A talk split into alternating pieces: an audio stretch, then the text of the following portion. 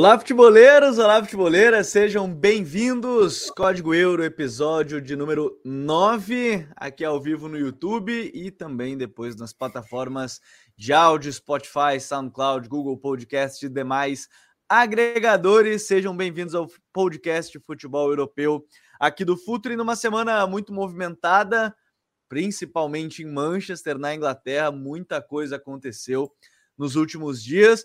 No que tange Manchester United, Cristiano Ronaldo, Eric Ten Hag, e obviamente esse será o tema da semana. Cristiano Ronaldo, que na última semana agora está treinando no Sub-21 do Manchester United, saiu do estádio no finalzinho do jogo contra o Tottenham, não permaneceu ao longo do estádio, a imagem acabou é, tomando conta do mundo, mesmo depois da grande vitória do Manchester, depois de uma boa atuação do Manchester, o que acabou marcando foi o Cristiano Ronaldo saindo é, no finalzinho do jogo, já indo direto para casa, não foi nem para o vestiário, foi direto para casa. Ele que acabou não entrando na partida. E, obviamente, semana de Liga dos Campeões da Europa. E a gente vai falar sobre tudo isso aqui no episódio. Hoje, casa cheia. Vinícius Dutra, tudo bem, Vinícius? Seja bem-vindo ao Código Euro. Fala, Gabriel, Lucas, Gabriel. Estamos aí para mais uma, né? Semana passada não, não acabei não participando, mas essa semana a gente tem bastante a gente tem muitos destaques né, para poder é, abordar, sem dúvidas é, que a questão do Cristiano Ronaldo é a, uma das principais, né? Enfim, uma situação chata que a gente chegou até a mencionar na, naquele episódio é, sobre a janela, que era uma situação difícil né, de sustentar mesmo por uma temporada inteira e, e nem chegando né, na, na metade da temporada já, já começou a ter o primeiro grande racha, mas estamos aí para poder debater bastante futebol. É, a bomba já explodiu. Aí a questão, a relação Cristiano Ronaldo e Manchester United, aparentemente. Gabriel Mota aqui com a gente também. Tudo bem, Gabo? Seja bem-vindo. Fala, gente. Prazer estar aqui com vocês de novo. Semana de Champions sempre melhor, né? Sempre, sempre dá um ânimozinho a mais. Mas essa questão do Cristiano realmente era uma bomba que estava para explodir desde o verão, né? Desde de antes de fechar a janela e certamente também vai dar muito pano para mão aqui também. E olha quem está aqui pela primeira vez no Código Euro, bom ter ele aqui na casa, o homem que participava do God Save the Game com frequência. Lucas Filos, a gente precisava trazer ele aqui para falar de Manchester United, falar de Champions, falar de Cristiano. Tinha que chamar o Filos aqui com a gente. Tudo bem, Filos? Seja bem-vindo. Fala, Gabriel, tudo certo? Outro Gabriel também, é o Vinícius, todo mundo está acompanhando a gente. É um prazer estar com vocês pela primeira vez aqui no Código Euro, né? Como você falou, sempre estive no God Save the Game, outros projetos aí também o pessoal já deve ter acompanhado, mas primeira vez aqui. E semana o Gabriel ali falou que era semana de Champions, para mim é semana de Europa League, no caso, né? Mas a gente vai falar disso mais adiante. É, para mim é semana de Europa League daqui na quinta-feira, tá a partir né? de quinta já começa a pensar isso, né? Porque aí a gente já se junta, faz um grupo, faz um grupo a gente daí. É, a gente fica conversando. Ah, vai ser a Liga Europa mais forte de todos os tempos. Eu vou começar a usar é, esse discurso a partir de agora. A Liga Europa mais forte de todas. Mas, assim, quem tá chegando aqui já, peço para deixar aquele like para a gente chegar em mais pessoas. Isso é bem importante para gente. Se inscrever no canal se está conhecendo agora. E eu acho legal a gente começar justamente por tudo que ocorre, né, Filos? Eu vou começar contigo justamente por isso. Porque a temporada do Manchester, ela começa com a vinda de um novo treinador, começa com uma expectativa muito grande, porém, em meio à expectativa do Ten Hag, é, o Cristiano naquela situação de ficar, não ficar, querer jogar a Champions League, né, que o United não ia jogar já nessa temporada, então se criou um grande clima, né, de saída de insatisfação, ele não apareceu para os últimos para os primeiros treinamentos da temporada, talvez isso até tenha se refletido nas primeiras atuações dele, inclusive de falta de ritmo, né, de conseguir jogar na melhor forma, mas a bomba ela explodiu. Ele não virou o titular com o Ten Hag, apesar das entrevistas do Ten Hag dizer que contava com ele, que ele iria jogar, tudo me pareceu muito mais externo do que de maneira interna. Então, era uma, uma situação que tava, parecia que se encaminhava já para acontecer, né? Um, um, Cristiano Ronaldo insatisfeito no banco de reservas para o Manchester United que começou a jogar bem nas últimas partidas, né, Filos? É, eu acho que esse é um grande ponto, porque se a gente pega o nome do Cristiano Ronaldo e a gente pega o Manchester United dos últimos anos e faz uma média, é claro que para a pessoa que às vezes não acompanha tão de perto agora, ela vai achar estranho o Cristiano Ronaldo tá no banco, ter poucos minutos, porque é uma coisa que realmente é meio incompatível. Um cara que é gigantesco no futebol, com um time que está fracassando nos últimos anos, a pessoa às vezes não entende esse, esse tratamento, digamos assim, com ele, sem, sem dar muita, muito peso para ele dentro do elenco hoje. É claro que o nome dele é muito grande, claro que ele ainda tem.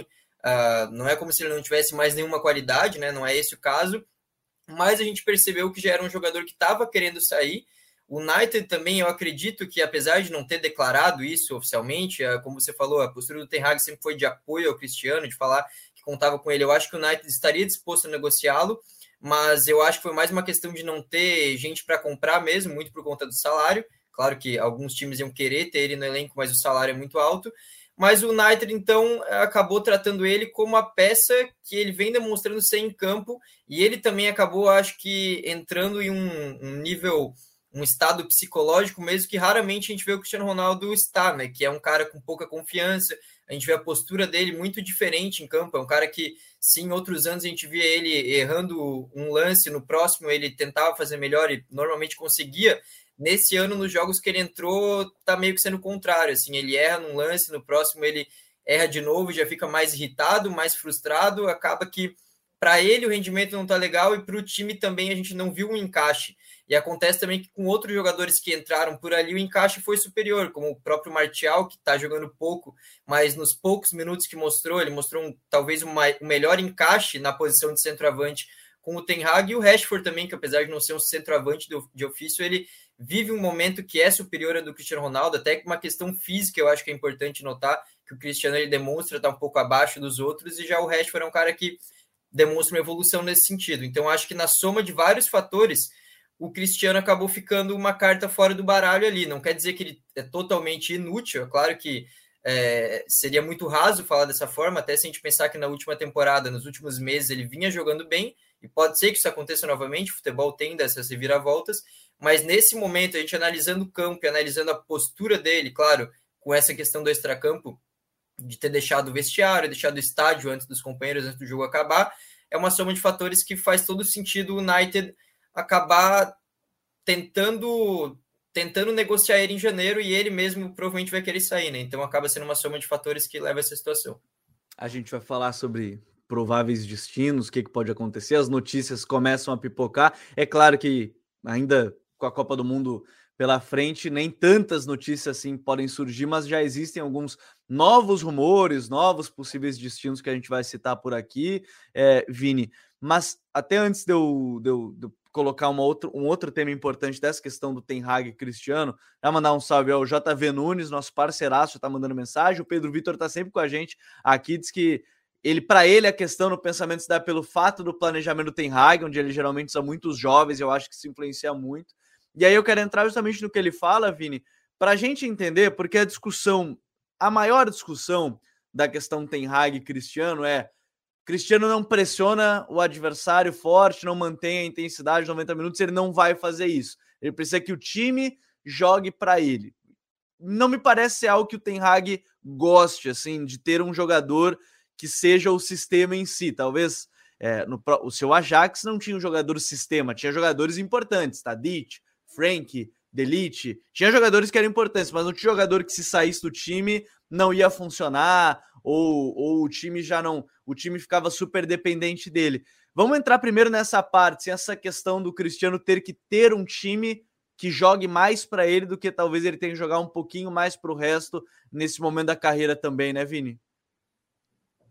É, eu acho que, que é uma situação que que ela é, para mim, ela é até um pouco fácil assim de, de enxergar, porque assim, o Cristiano Ronaldo ele não está alinhado com a timeline desse time, né? e principalmente com, com, com o United agora que tem um treinador muito autoral, né?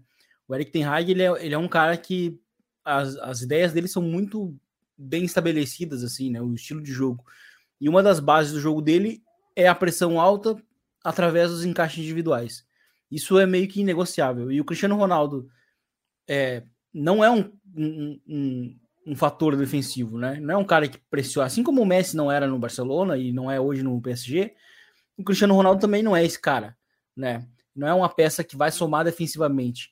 E, e para uma base de jogo que isso é muito importante, não ter esse cara é um problema. O, o Fios até citou um, algo que eu concordo muito, que é como o Cristiano Ronaldo foi na temporada passada e como principalmente ele terminou a temporada. Ele terminou bem, os números deles, os números dele foram bons. Mas ele não é um cara que, que hoje é, é algo que o United precise.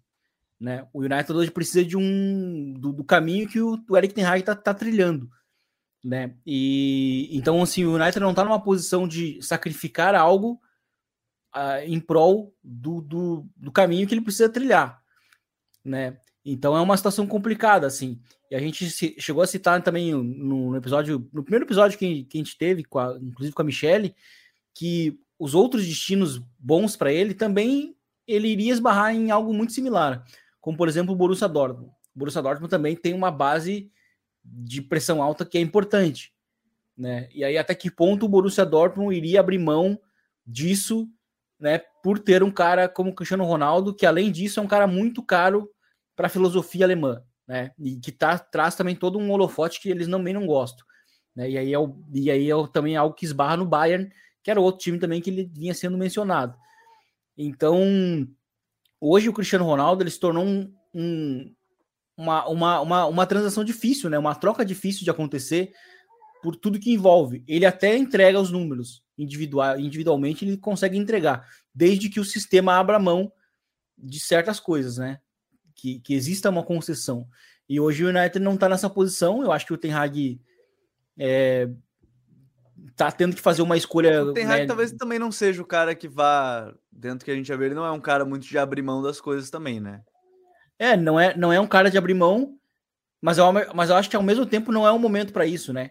Sim. E porque assim, não é que o Cristiano Ronaldo vai vai influenciar é, assim, ó, brutalmente nos números. Né? Ele vai entregar bons números, mas não vai ser uma dimensão do que o United precisa, que é hoje se colocar numa posição de Champions League. Até porque a barra de Champions League agora para essa temporada está muito alta. Então o United precisa estar regularmente bem para ir para Champions, né? Como foi no caso do ano passado, e por isso que o United não foi. É, então é complicado, assim, a, gente já chegou até a mencionar que, assim, o melhor para ele era, era, de fato ele sair, porque é, pro, pro próprio Ten Hag, mesmo que ele tentasse é, tentasse administrar por oito meses e meio, né, que é o tempo de duração da temporada, é muito difícil se manter isso. Ah, o cara vai entrar ali depois dos 20 minutos, que era o que vinha acontecendo, né? Porque que é, um, é um momento que os jogos começam a ficar mais abertos, então aquela obediência tática já não existe tanto. E só que para o Cristiano Ronaldo é uma situação chata. Para o Ten Hag também, obviamente, não, não é o melhor dos mundos, e aí fica essa, essa situação insustentável, né? Então é, é complicado, assim, muito complicado. E eu, eu, eu, acho que o melhor caminho, de fato, é, é, é, ele sair. Só que até ele sair são que dois meses, né? Ou mais de dois meses, são três meses. Então, assim, é, é, é uma situação que, que se desenha bem, bem, bem complicada, né?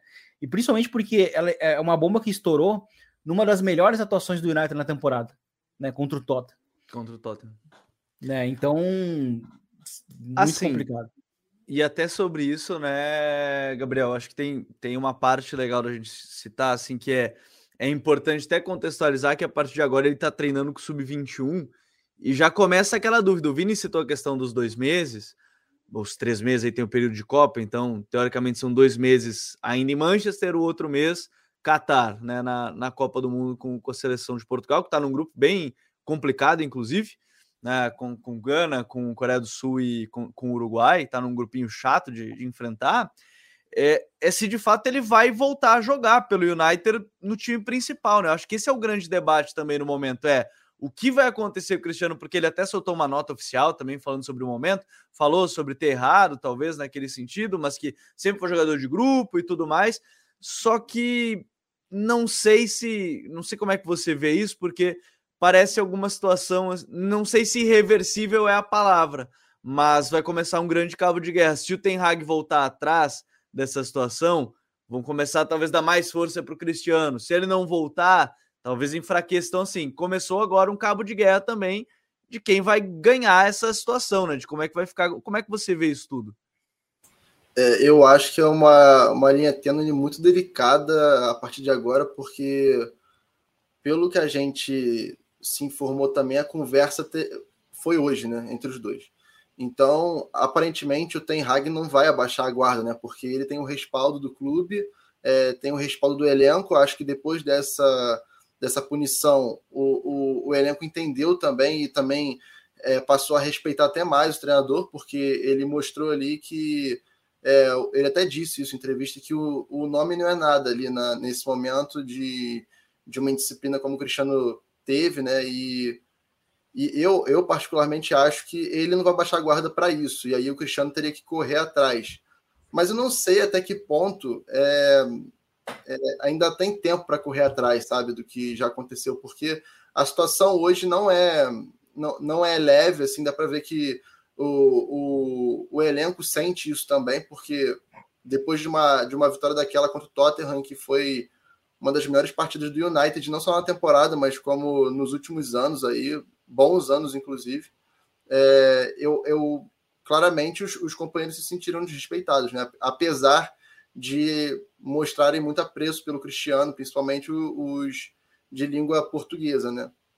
Mas eu acredito que nesse caso o, a, a única saída pro, pelo bem de, do, dos dois realmente seja o Cristiano é, seguir por outro caminho, porque até quando o Cristiano joga, por mais que ele ainda tenha é, todas as qualidades que a gente pode citar aqui, que ele possa entrar no nível físico desejado, porque ele ainda realmente não está, dá para ver isso claramente nos jogos. Ele, ele atrapalha a equipe na questão de, ser, de não ser tão participativo. E o 9 do Ten Hag tem que ser participativo, ele tem que gerar jogo. E o Cristiano é mais um cara terminal, é um cara que vai estar tá na área, mais ou menos como o Haaland faz no City. Assim, é, o Haaland não é um cara que vai é, gerar jogo o tempo inteiro pro, com, com o De Bruyne se associar o tempo inteiro com, com o Bernardo Silva. Ele vai ser um cara mais terminal. O Cristiano também não é assim. E aí, no caso do pro Ten Hag, favorece muito mais você ter o Marcial, que de costas para o gol tem mais inteligência assim na questão de conseguir enfiar uma bola, ou o Rashford, que tem mais é, explosão e também a questão física conta muito. E além disso, eu sinto que nos jogos, eu já até vi o, o Filos falando isso, é, os jogadores procuram muito o Cristiano em situações que não é bom nem para o Cristiano, sabe, procurar ele nesse caso, porque você você deixa, você faz com que a jogada deixe de ser natural. E aí você forçando demais a bola, uma bola que não precisava, você tira até uma possibilidade de gol do próprio Cristiano Ronaldo, que às vezes numa numa triangulação, numa infiltração, numa um ataque à linha de fundo poderia possibilitar.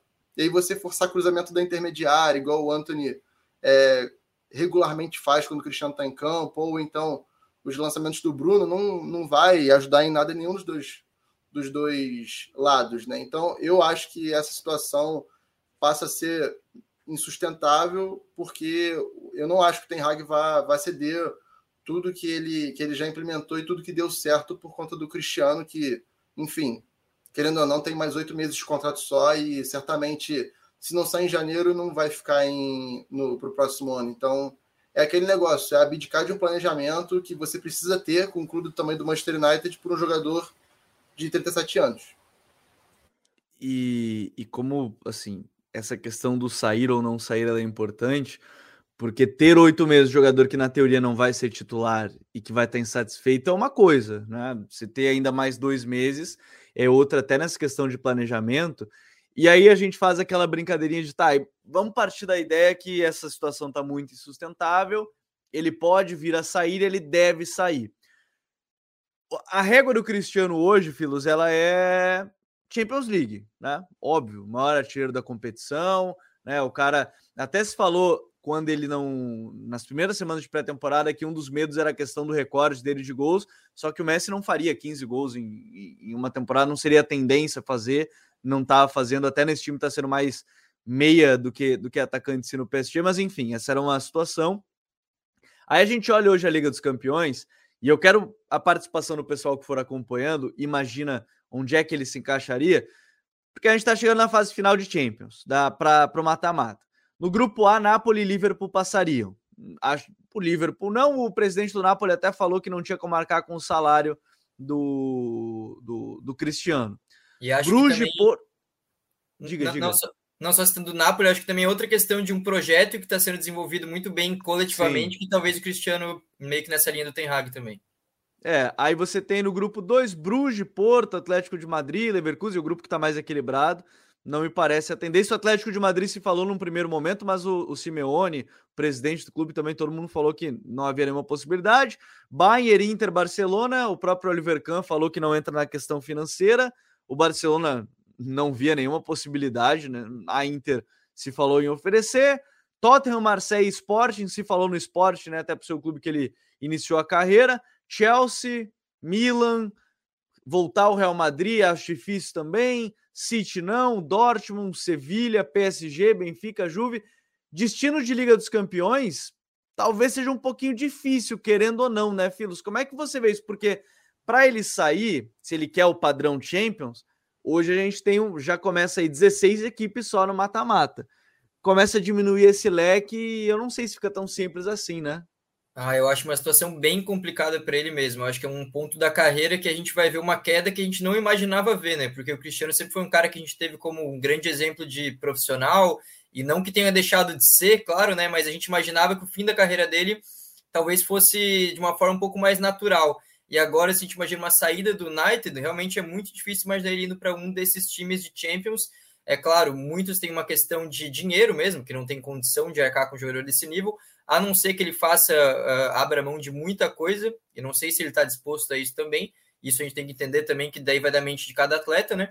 Acho que tem esse ponto. E questão de projeto mesmo, se a gente for ver muitos dos que você citou, muitos são times já que estão acima do patamar dele atualmente, são times que já não vão buscar um cara como ele, como o Real Madrid, como o Manchester City, um PSG, não vão atrás dele agora, mas muitos ali também têm projetos que seguem uma linha até semelhante a que o Ten, que o Ten Hag está fazendo no United agora. Então, como você falou do Napoli, a gente vê outros times também que seguem uma linha mais de montar um coletivo muito forte e talvez ter um cara como ele chegando agora e colocar uma pressão até desnecessário e prejudicial num time. O uhum. caso do esporte acho que tem um pouco a ver com isso também, porque o esporte é um que a gente pode pensar que seja o mais fácil por conta do histórico dele, de sair de lá, mas o próprio Rubem Amorim, se eu não me engano, no, na janela, ele era meio contra o retorno dele, que é o técnico no caso. Quase né? colocou o cargo à disposição nessa brincadeira, é, né? É, então para a gente ver o nível, assim, o técnico ameaçar entregar o cargo se um cara como Cristiano Ronaldo chegar e o Sport ainda, que é um time que tem um carinho por ele, um clube que tem toda uma história com ele.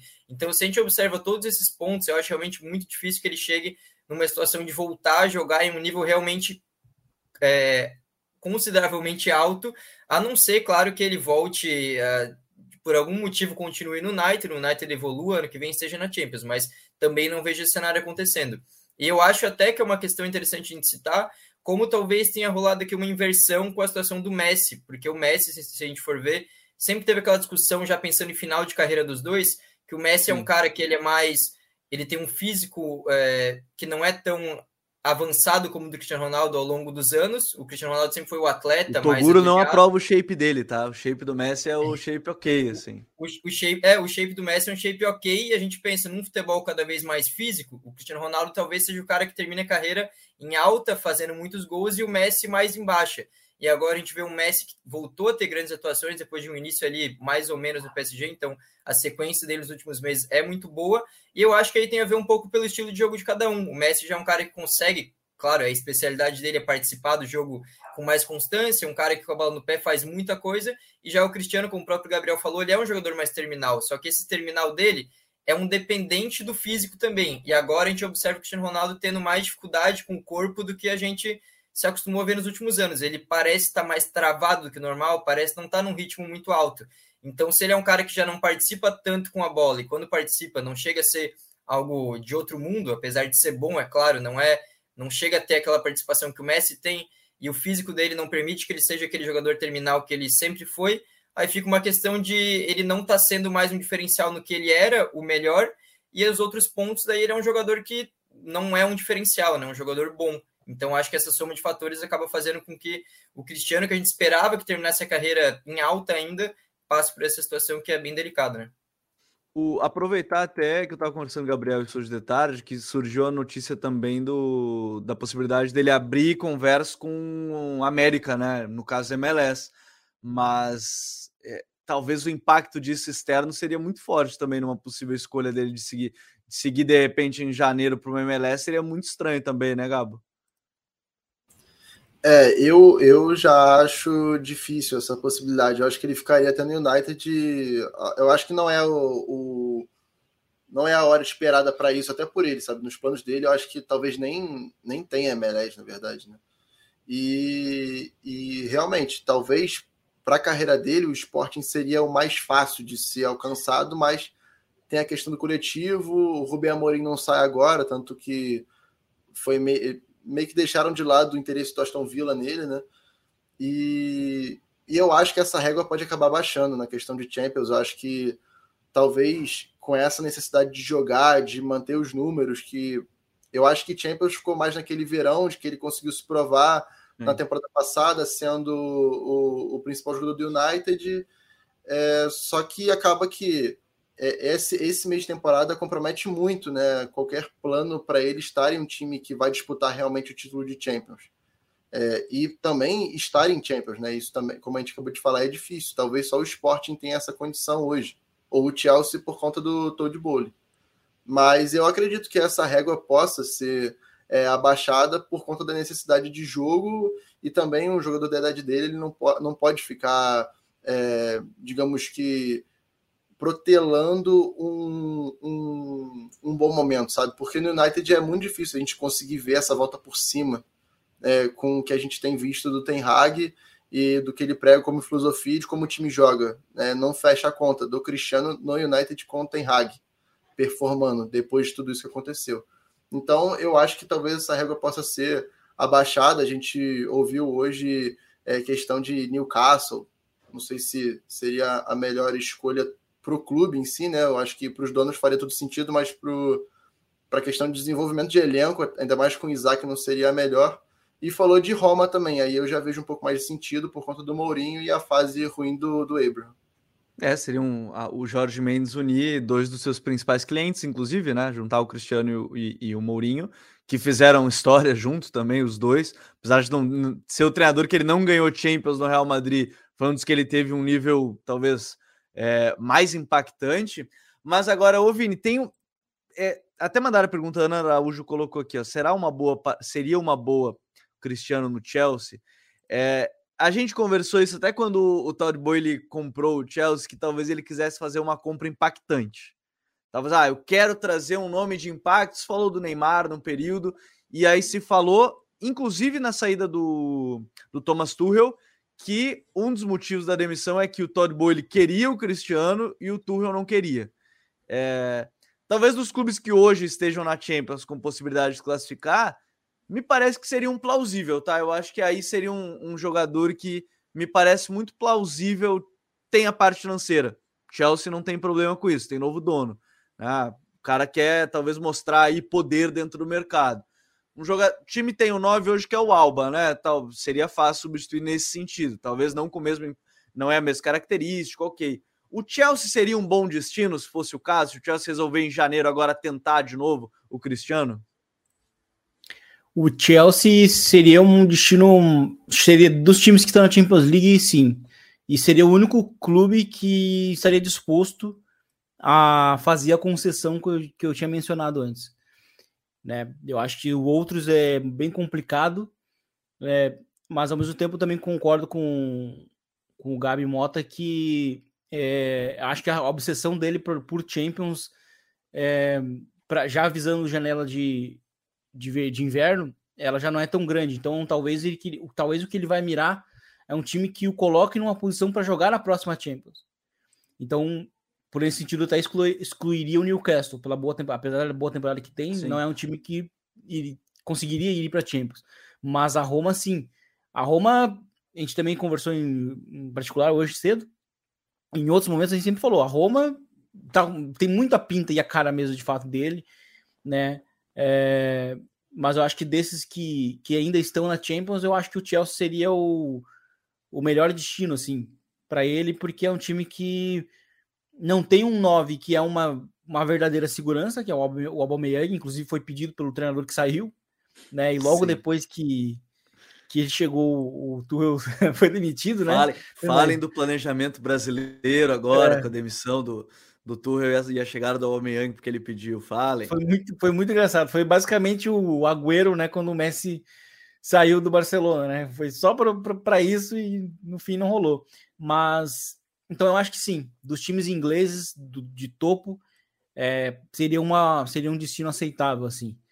Mas resta saber uma, de algo mais concreto, né? Porque a gente tá muito aqui, a gente fala muito da, na parte da, da especulação, mas eu acho que em termos concretos eu não, não vejo, não, não vi nada em, em relação ao, ao Chelsea é, ter Sim. interesse. Mas seria um time que, que encaixaria, porque é um time que gera jogo, é um time que tem bons é, playmakers, né, para poder gerar jogo para ele, e ele seria um bom complemento em termos de nove, né? Que historicamente o Chelsea é um time que, que acaba meio que é, limando os noves, né? Que chegam ali. E, e eu acho que ele seria um cara para talvez poder quebrar essa maldição, né? É, porque ele estaria chegando num time né, que, que, que tem tido res, resultados, é, em sua maioria, positivos de, depois da, da chegada do, do, Graham Porter. E eu acho que ele seria um nove que, que com os seus números né, individuais, poderia acabar somando. Agora, pelo menos nesse 24 de outubro ainda, Filos, eu, vou colocar uma pauta que depois a gente pode até falar de outras coisas. O que a gente tem que falar de Champions ainda, da, da questão do, da semana agora importante. Até botaram aqui questão de um novo 9 para o United, com as boas opções, mas tem chance, você vê chance. O, o Gabi Mota até citou um pouco por cima isso da questão de. E teve a conversa hoje que ainda não, ainda não vazou nada, né? Da conversa o Ten Hag com, com o Cristiano. Mas você vê possibilidade dessa de reatar, e aí a gente não é exatamente aquela jornada do herói que a gente diz, mas é aquela jornada de tá, teve um estopim, e aí de repente começa a voltar as coisas aos trilhos, ele começa a jogar, de repente começa. Você vê essa possibilidade ainda, mesmo que. Enfim, a gente está em outubro ainda, né? 24 de outubro, quase quase início de novembro aí, mas você vê essa possibilidade depois dessas últimas semanas aí mais complicadas entre, entre as partes? Então, eu acho que possibilidade existe, não dá para descartar, mas eu acho que seria mais por uma questão de meio que uma sensação de obrigação de cada um. O Cristiano perceber que talvez não tenha time para ele ir e o United perceber que não vai, não vai ter como se livrar dele de certa forma agora. E então, em vez de criar um clima pior do que talvez fique, ainda mais no momento que o Ten Hag precisa de um bom ambiente para fazer o seu trabalho, talvez tentar reintegrar o jogador e tentar colocar ele nos planos, mas eu acredito que essa redenção seria de uma forma assim, não uma, uma coisa muito grande, seria meio que criar um clima novamente mais aceitável, fazer com que ele se torne um bom jogador para o elenco, mas não exatamente que ele vai de novo voltar a ser o grande Cristiano Ronaldo que a gente conheceu, um titular absoluto. Não acho que o Ten Hag vai ser um cara que vai abrir mão de tudo que ele está trabalhando agora, demonstra ser um cara de muito pulso firme para ele chegar no Manchester United, um time da repercussão que tem no mundo inteiro, e com o Cristiano Ronaldo, um jogador da repercussão que tem também, e tomar decisões como ele está tomando, não acho que ele vai abrir mão agora. Então acho que seria meio que uma reconciliação assim, meio que por cima, uma coisa que não ia animar muito nenhum nem outro, mas assim, tem chance, eu diria que tem, mas uh, difícil realmente ver algo mudando de forma drástica, né? Eu acho que talvez se ficasse só na questão da má fase dentro de campo é uma coisa, mas quando partiu para o extracampo, para a questão de da postura dele ter sido ter faltado com profissionalismo, aí eu acho que já muda bastante, porque acho que ele perdeu força no vestiário, perdeu moral com muito torcedor, então aí a situação começa a ficar bem mais arranhada e é difícil uh, reverter, eu penso. É, é, é algo... é curioso, gente... é curioso, diga, é curioso essa posição dele, é porque teoricamente isso meio que aconteceu depois de um ato de lealdade, né, ao próprio clube, porque ele ele poderia estar no City no ano passado, que era justamente um time disposto a fazer a concessão, porque tinha um time que já era muito jogo e que ele seria o cara que ia fazer os gols, que é o que o Haaland está fazendo hoje, né? E num ato de lealdade, o cara foi para um time que não tava numa, não era uma segurança de que iria estar na Champions nesse ano, como de fato não conseguiu ir, e que agora está numa situação complicada porque o clube apostou num treinador que tem um trabalho que reduz muito a possibilidade dele estar em campo, né? Então é muito curioso isso. É verdade. Poderia. A gente sabe, o, o mundo talvez fosse diferente, porque talvez até o Haaland não fosse para o City se Sim. o Cristiano fosse para o City nesse, talvez, nesse período. Talvez até para o United, o Haaland, não sei, é, pela questão dos Talvez hoje eu errar pro Haaland, é. Ah, os caras agora estão dando. Agora o Filos vai pensar que podia ter o Haaland. É isso que ele vai começar a pensar agora. Cada ele vai lembrar assim, nossa, podia estar tá vestindo a 9, o Haaland. Não, eu, acho, eu acho que o Haaland talvez no United não, mas sei lá, talvez o Haaland poderia estar no PSG e o Mbappé, sei lá, no, no Real. Sabe, isso poderia mudar é, tudo. Muda muita né? coisa. Não, ele ia mudar, com certeza ia mudar. Não dominou, né? Não dominou. Ia mudar tudo, exatamente. Imagina, Neymar, Messi pifando o Haaland, tá bom, seria bom também, seria bom, ia sair alguns golzinhos. Agora sim, falando nessa questão, a gente falou do Haaland e o Haaland aí tá fazendo seus 17 gols já em 11 rodadas de, de Premier League, tá com 20 gols na temporada, né, mais até, 21, tem os gols da, do, da Champions já, enfim, é, aí a gente passa para essa pauta de Champions League e a gente chega numa semana decisiva, né, quinta, penúltima rodada já da da competição. Vou até colocar na tela para quem estiver acompanhando a live como é que está a tabela de classificação nesse momento. A gente tem uma situação no grupo A, Napoli com 12 pontos, Liverpool tem 9, o Ajax tem 3, o Rangers já já está eliminado, praticamente o, o Napoli já está garantido, né? A questão agora é de fato Ajax e Liverpool, mas uma larga vantagem para o Liverpool aí com seis pontos de distância para o Ajax. O grupo B tem o Bruges com 10 pontos, o Porto tem 6, o Atlético de Madrid tem 4, o Leverkusen tem 3. O grupo C tem Bayern 12, Inter 7, Barcelona 4, Vitória Pilsen 0. Aí a Inter só precisa é, vencer um desses dois jogos para praticamente garantir. Tem a questão do confronto e, e no confronto direto né, entre Barcelona e Inter são dois empates, então aí iria para o saldo de gols também, né? O empate em uma, ou, ou melhor, com uma vitória e o um empate, a Inter já tem o fator né, confronto direto, que é o primeiro né, dos, dos critérios. Então basta a Inter vencer ou Vitória Pilsen ou Bayern, que são seus últimos dois jogos, já tá, já garante a sua classificação. Tottenham com 7, Olympique de Marseille e Sporting com 6, Frankfurt tem 4. O grupo E tem Chelsea com 7, Salzburg 6, Milan e Dinamo com 4. O Real Madrid no grupo F tem 10 pontos, Leipzig 6, Shakhtar 5 e o Celtic 1. O grupo G tem o City com 10, Dortmund 7, Sevilha 2 e o Copenhague com 2 também. E aí no grupo H, Paris Saint-Germain 8, Benfica tem 8, Juventus tem 3, o Maccabi Haifa também tem 3, praticamente a garantidos a classificação de PSG e Benfica, mas a Juventus ainda sonha um pouquinho com a possibilidade é, de classificação. O, o Gabo, seguinte, a gente tem aí uns grupos bem complicados, mas eu acho legal a gente começar citando primeiro o Napoli, né? Pô, melhor campanha no grupo, né? Num grupo que tinha Liverpool e Ajax, uma temporada brilhante de um clube em reformulação, né? Você até postou nas redes hoje do Futre para quem quiser ver até, vale como destaque as negociações todas da temporada, mas é uma reestruturação aí que veio dando certo também com os resultados em campo, né? Pois é, em tese seria uma temporada de transição, né? Porque você perde vários ídolos do elenco, né? E acaba repondo com as possibilidades que o mercado eh, deu, né? E a, acho que os grandes exemplos disso, dessa reposição em alto nível, e que eu acho que até romperam a barreira da expectativa, foi o Kim, zagueiro, né? Que chegou por metade do preço do Koulibaly, vem entregando muito, muito bem, inclusive, a destaque da Coreia do Sul para a Copa e, e o Kivara, Kivara Chelia, que ele é, ele é bizarro, cara. O cara é 10 milhões de euros por, por um menino desse que vem encantando todo mundo, tem sido o melhor jogador da Série A e na Champions é um estrondo, né? Porque ninguém conhecia o cara e na Champions ele já foi acabando com o Liverpool naquele jogo no, no, no estádio Diego Maradona, né? Então é, acontece que o, o Napoli é, parece que realmente abraçou a ideia do Spalletti. Eu acho que antes tinha um pouco da resistência por conta dos ídolos e tal, nem, nem todos encaixavam tanto na filosofia dele, principalmente o Mertens e o Insigne, que eram jogadores um pouco mais é, assim, é, tá abraçados ainda à ideia que o Sarri plantou lá, né? Eu, sinto, eu senti muito isso por muito tempo no Napoli.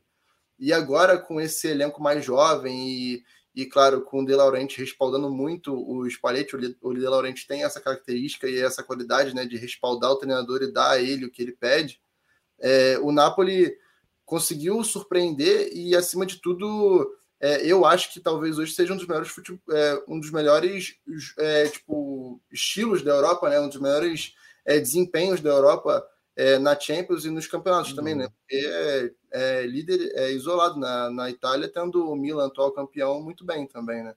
Então. Vai ser legal de ver se o Napoli consegue manter esse ritmo, inclusive, né? Pois é, pois é.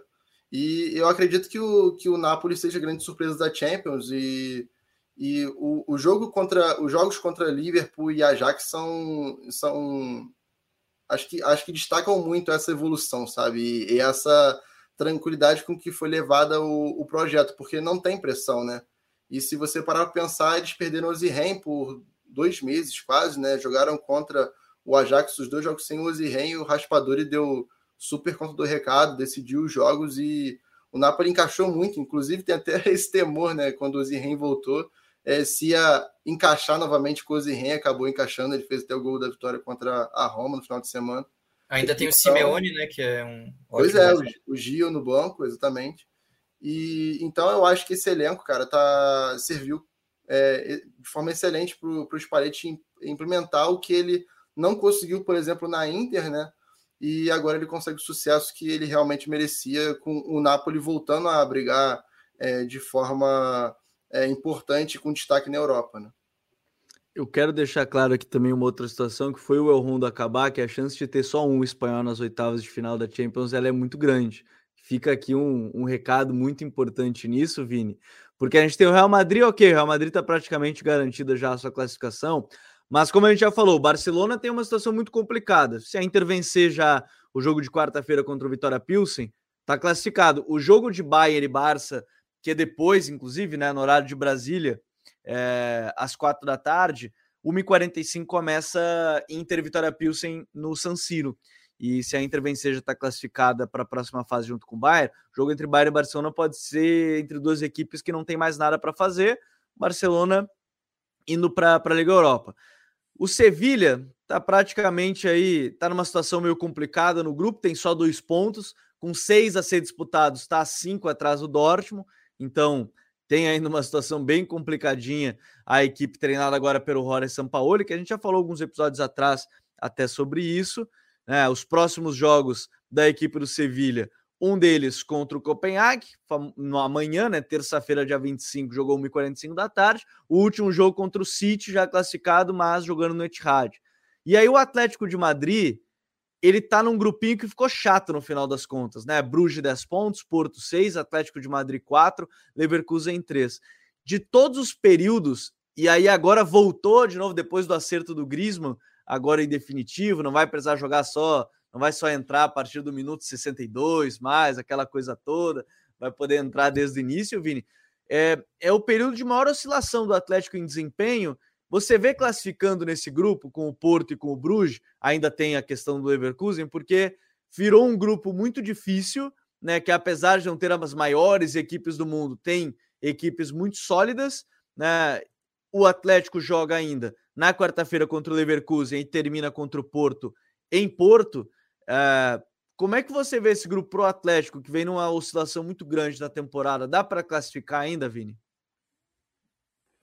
Eu acho que dá, e eu acho que a diferença vai ser o sentido de urgência que o Atlético é, vai ter que ter agora, né? O Atlético também é um time que é, consegue responder melhor justamente nesses momentos de urgência, né? Ano passado, é, o, o, desempenho do Atlético de Madrid foi muito ruim, né? Da, foi um dos piores em termos de desempenho, só que ano passado tinha a diferença de que o time conseguia pontuar e ganhar. Tanto que os jogos contra o Milan no grupo, na fase de grupo do ano passado, foram, foram assim: o time foi inferior nos dois jogos e aí conseguiu roubar gols no final, nos minutos, nos minutos, nos últimos minutos. E, só que a diferença agora é que o grupo é muito mais fraco, né? Porque no ano passado tinha Liverpool e, e, e Milan né, no grupo, junto, junto com o uhum. Atlético. E dessa vez o grupo é, é muito mais fraco. É, o Atlético começava, já, já, já iniciava como o favorito né, a, se classificar e, e, se vê numa situação complicada, né? De talvez também acabar indo para para a Europa League mais forte né, de todos os tempos, como o Gabi está tá, como tá citando. e, e seria um vexame incrível, porque é um grupo de fato muito acessível, né? E agora, é, enfim, o Atlético de Madrid está numa situação em que vai enfrentar um Leverkusen que mudou de técnico, né? Xabi Alonso. É, e ainda tem um time que é muito perigoso, que é o Porto, que é um time que o time poderia não ter, inclusive, nem vencido, né? Vamos lembrar que no primeiro jogo foi um gol lá nos 90 minutos e, enfim, teve todo um drama. E é um Porto que tem a experiência de Champions. Então é um, se tornou um grupo muito perigoso mesmo. Mas eu acho que talvez esse sentido de urgência vai ser uma vantagem que o Atlético de Madrid vai ter. E o, o Atlético tem uma situação, né, Filos, que o, o United até fez a proposta pelo João Félix, né? Saiu a notícia que o, que o Atlético recusou. É um nome que também a gente começa a falar assim, tá, o Atlético de Madrid, digamos que não vá para uma para as quartas, para as oitavas de final da Champions, é um nome que aparentemente também está insatisfeito no mercado. O mercado de janeiro vai ser bem quente na Europa. Vamos, vamos lá. Depois de Copa do Mundo, sempre vai ter o time que vai querer gastar mais também em algum jogador que se, destacar em Copa, que mas a gente tem depois. esses que começam a ficar insatisfeito, né? É, não, eu, eu falei que vai flopar depois, porque muito jogador em Copa. Ah, não, isso aí é fatal, né? Fatal. O cara vai lá, paga uns 10 vezes mais e flopa depois. Uns 3, 4 vão ter. Mas sobre essa questão do João Félix, eu acho que é um cara que tem. Acho não, tenho certeza que ele tem muito talento, né? É visível quando a gente assiste ele jogar que é um cara talentoso, ele não perdeu esse talento. Mas ali eu acho que é muito uma questão realmente de encaixe. Eu acho que tem um encaixe tanto em questão de sistema, que talvez não tenha sido a melhor das escolhas, e eu acho que uma questão encaixe não só dentro de campo, mas também o mental dele, eu acho que não bateu com o estilo do Simeone, que é um cara que cobra muito, e a gente vê que muitos jogadores respondem bem a esse estilo dele, mas vai ter jogador que, que não vai encaixar e isso faz parte também, né? Então acho que tem um pouco do jogador, um pouco do treinador, não coloca uma culpa exatamente muito grande nenhum dos dois. Simeone não precisava exatamente abrir mão da forma dele trabalhar por conta do João Félix, mas eu acho que não bateu muito bem. Até outro jogador que tem muito talento e não deu muito certo por lá foi o Renan Lodge. Então é um cara que também via essa questão de encaixe dentro de campo uma parte, mas muito também o encaixe questão da forma de trabalho do Simeone, da forma de lidar com esses jogadores. Então acho que o Félix também tem um paralelo a traçar com o Lodge, que são jogadores que a gente pensava que iam estar talvez já em outro patamar, mas não alcançaram ainda, né? Mas eu acho que o talento não se perdeu, então vejo como uma peça muito interessante para o mercado. Um time que eu vejo ele poderia se encaixar muito bem, mas agora eu não sei se vai fazer essa movimentação porque já mexeu muito no time, já gastou e não está exatamente precisando, é o Arsenal. Para mim, o João Félix é um cara que encaixaria perfeitamente com o jeito que o Arsenal joga, com o modelo do, do Arteta trabalhar também, já falou muito dele aqui nos nossos conteúdos. Eu acho que seria um time para ele. No United, eu já vejo assim, é um cara que pode dar muito certo, mas também se a gente vai pensar no time hoje, ele como um, uma peça ali na posição que seria a do Cristiano Ronaldo, que hoje o Rashford ocupa e talvez o Martial venha ocupar, não sei se é o ideal por uma questão de gols. O United ele vai buscar um jogador que sabe se movimentar, sabe armar, sabe jogar de costas, e o Félix ele tem uma habilidade muito grande, mas eu acho que o United vai querer um cara um pouco mais referência também. Vai precisar ter essa parte técnica, mas eu acho que o Félix ele já puxa muito para um lado da armação e de ser melhor vindo de trás na questão de, de finalizar, né? Então, e ele e vindo de trás, no caso, tem o Bruno Fernandes, que o United não vai abrir mão no momento desse. Então, eu não sei se exatamente seria o melhor encaixe também. Eu acho que talvez seria. Eu não que eu. Se, se ele chegasse para o United, não descartaria que ele jogasse muito bem, mas acho que seria um risco um pouco maior do que as contratações que o Ten Hag vem fazendo. A linha que o Ten Hag contrata, eu acho que é mais é mais assertiva, assim, é mais jogador que ele sabe, não, a função pede isso, eu quero um cara que joga dessa forma. O Anthony, por exemplo, é um grande exemplo disso. O Eriksen também, são caras que talvez teriam jogadores com um pouco mais de peso no mercado, mas são jogadores que têm as características que o Ten Hag preza para a função. E já o João Félix, eu acho que seria mais uma questão de ter o talento, ter a qualidade, mas talvez questão de característica não bata 100%. Então eu não sei se, se o United vai atrás de um jogador como ele. É, e ele vai estar no mercado. É assim, não sei se ele vai estar certo no mercado, mas eu acho que é um nome que certamente vai ser ainda mais sondado. A gente falou do United aqui, mas talvez outros clubes comecem a, a, a voltar os olhos também para o João Félix. Eu fico muito curioso para um eventual novo mercado para ele, uma nova equipe para ele, porque até talvez ser um tema para as próximas semanas aqui é, me parece esse o essa sim é a grande temporada meio fim de ciclo do, do, do, do, Simeone. A gente já falou tantas vezes, ah, não, agora sim, agora sim, e o time sempre competido, dessa vez talvez seja um, um pouco menos. E aí eu quero falar de um outro grupo, Gabo, que a gente citou aqui por cima, que também virou um grupo apertado, que Tottenham, Marseille, Sporting, Frankfurt, né, o Frankfurt que é o atual campeão da Europa League, lanterna do grupo, só com quatro pontos. Esse é um grupo que virou apertado. O Sporting resolveu se, se complicar um pouquinho no grupo depois de ter começado tão bem, né? É, o Sporting se complicou no jogo em casa com o Adan, né, que acabou sendo expulso com, com poucos minutos de jogo. Os dois jogos contra o Marcelo foram, foram de virada, né? Então, com essa, com, esse, com essa questão de prejudicar por conta de uma expulsão ou um erro individual, e o Sport acabou que parecia que ia nadar de braçada depois de vencer o Tottenham e é, começar jogando bem contra o Marcelo e acaba que é, cede essa, essa pressão do, do time do, do, do Igor Tudor e, e agora está muito em aberto o grupo, até porque o Tottenham está muito inconstante também, né? O Tottenham contra o, o Eintracht, por exemplo, não nenhuma das duas partidas é, foi bem assim para a gente dizer que ganhou com autoridade. Então, os próximos jogos realmente vão ser é, muito decisivos para isso, principalmente o é, Tottenham Sporting é, em Londres, né? Que eu acho que é o jogo que tem mais expectativa, assim, seja o jogo que o Rubem Amorim esteja mais, é, digamos que, empenhado em fazer o, a equipe dele jogar bem e conseguir pelo menos sair com, com um bom resultado, né? Que seja talvez um empate mais. Eu vejo esse grupo muito em aberto ainda, depende de várias combinações, inclusive o Tottenham, se seguir nessa inconstância, pode acabar é, caindo para uma Europa League, que não seria nada é impossível assim de, de imaginar. Os jogos que fecham essa semana tem Frankfurt e Marseille na quarta-feira, Tottenham e Sporting também, né? Os dois jogos às quatro da tarde. Marseille, Tottenham, Sporting e Frankfurt fecham, né? Serão a sexta e última rodada desse, desse grupo D. E a gente fecha com outro grupo que, para mim, tá mais ou menos caminhado, Vini. Mas é aquela coisa, como eu disse, se a Inter venceu o Vitória Pilsen, tá classificado justamente porque o primeiro critério na Europa, na maioria dos campeonatos da, nos campeonatos da UEFA, é o confronto direto. No confronto direto, uma vitória e um empate para a Inter de Milão. É, não consigo ver o Vitória Pilsen empatando com a Inter lá. E aí o último jogo ainda é com o Bayern já classificado, assim como o Barcelona enfrenta um Bayern já classificado. Mas é também um drama para o Barcelona mais uma temporada aí é provavelmente eliminado e caindo para a Liga Europa, né? É, um vexame bem grande, porque se imaginava que mesmo nesse grupo mais, mais complicado, o Barcelona pudesse classificar junto com o Bayern, né? Principalmente porque o início de temporada da, da Inter tem sido complicado, e principalmente depois da ausência do Lukaku por lesão, né? Ele tem ficado, tem ficado afastado por um tempo e, e o Barcelona não conseguiu se aproveitar disso, né? Fez um, até um início promissor lá na Itália, contra a Inter e, e numa semana muito complicada da Inter, a Inter conseguiu um resultado que foi muito foi chave, né, para essa possível classificação. É, a Inter ela está se vendo, inclusive, é, numa situação muito parecida com a que viveu quando estava no grupo do Real Madrid há duas temporadas atrás, naquele grupo que tinha Real Madrid, Gladbach e, e a própria Inter. É, e a Inter no penúltimo jogo também não conseguiu vencer, né? Ela precisava vencer o jogo para se classificar de uma maneira antecipada e não conseguiu vencer.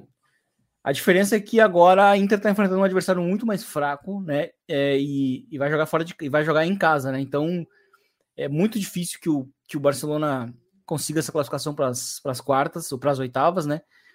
Principalmente num ano em que o time apostava muito é, a partir das é, das alavancas financeiras que o time fez né, no início da temporada e, e que, enfim, acho que era um tiro que, que fazia, fez todo sentido porque o time montado daria indícios de que poderia, pelo menos, ao, ao menos, conseguir uma, uma, uma vaga nas quartas de final. E, e, não conseguiu, e eu acho que a Inter conseguiu dar essa volta por cima, e eu acho que muito provavelmente a gente vai ter um, um Bayern e Barcelona ali com uma cara de, de amistoso, né?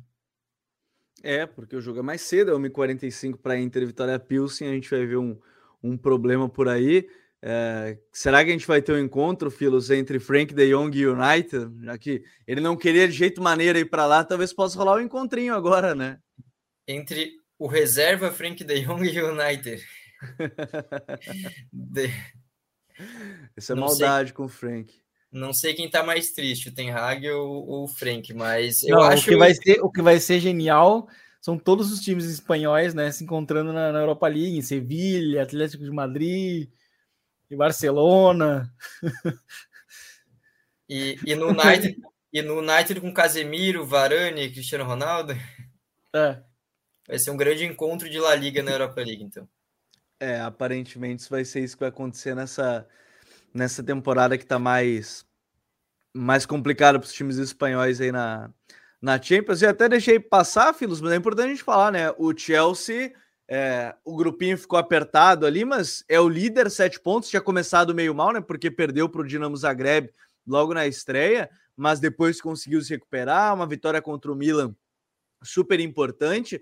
É, o Chelsea aos pouquinhos, não sei se que, que você já viu assim, ou é, que pode acompanhar, já deu para acompanhar um pouquinho do, do Graham Potter, mas o Chelsea, mesmo que vá um pouquinho ainda oscilando por um trabalho novo, parece que encontra um rumo aí na competição também.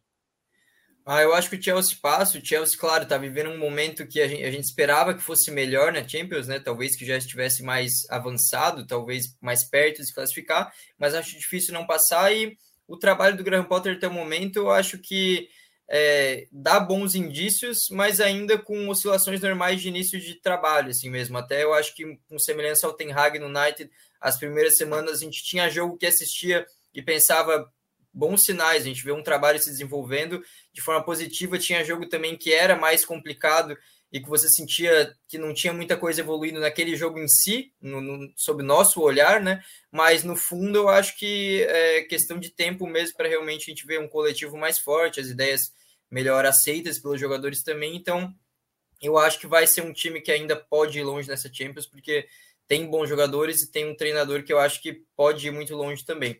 É claro, é, é meio decepcionante para o Chelsea pensar que ele disputou, disputou não, né? Foi campeão recentemente da Champions League e agora ele está vendo uma situação que não é colocado entre os favoritos, mas teve que fazer esse, esse realinhamento aí do, da rota, mas eu acho que, é, que a escolha de técnico pelo menos foi boa e vejo, vejo um bom futuro na Champions para o Chelsea. E Chelsea com a possibilidade de classificar.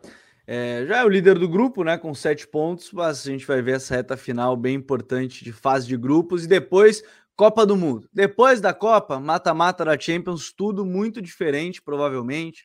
Pós-janela, a gente não sabe como é que os jogadores vão chegar após Copa do Mundo, até no sentido de desgaste mental. Muitos deles falam sobre essa pressão em uma Copa do Mundo, no sentido de querer ganhar, dependendo de qual seleção for mais longe, tudo isso a gente vai ver. E aí, um detalhe importante que a gente já comentou aqui: o Haaland vai estar descansando. Vamos deixar o Robozão descansando ali, o City vai ter o seu Haaland tranquilo. Claro que ele queria estar na Copa do Mundo junto com o Odegaard, junto com a Noruega, mas vai estar descansando pensando na sequência do ano de 2022, temporada 2022-2023. Mas acho que a gente conseguiu passar a régua praticamente em tudo aí, questão do Cristiano, questão dessa reta de Champions League, né, chegando na fase final da fase de grupos. Vini, valeu meu parceiro, até semana que vem para a gente falar mais aí talvez de um rescaldo, mas também de outras situações que acontecerem ao longo da semana na Europa. Valeu, Gabi. Valeu, Gabi Mota. Valeu, Lucas. Foi um prazer e até a próxima. Valeu, Filos. Até a próxima, meu parceiro. Valeu, Gabriel. Valeu, Gabriel Mota, Vinícius, todo mundo que acompanhou a gente aqui. Um abraço para todos que comentaram aí também. Tamo junto. Vamos acompanhar essa semana decisiva de Champions aí.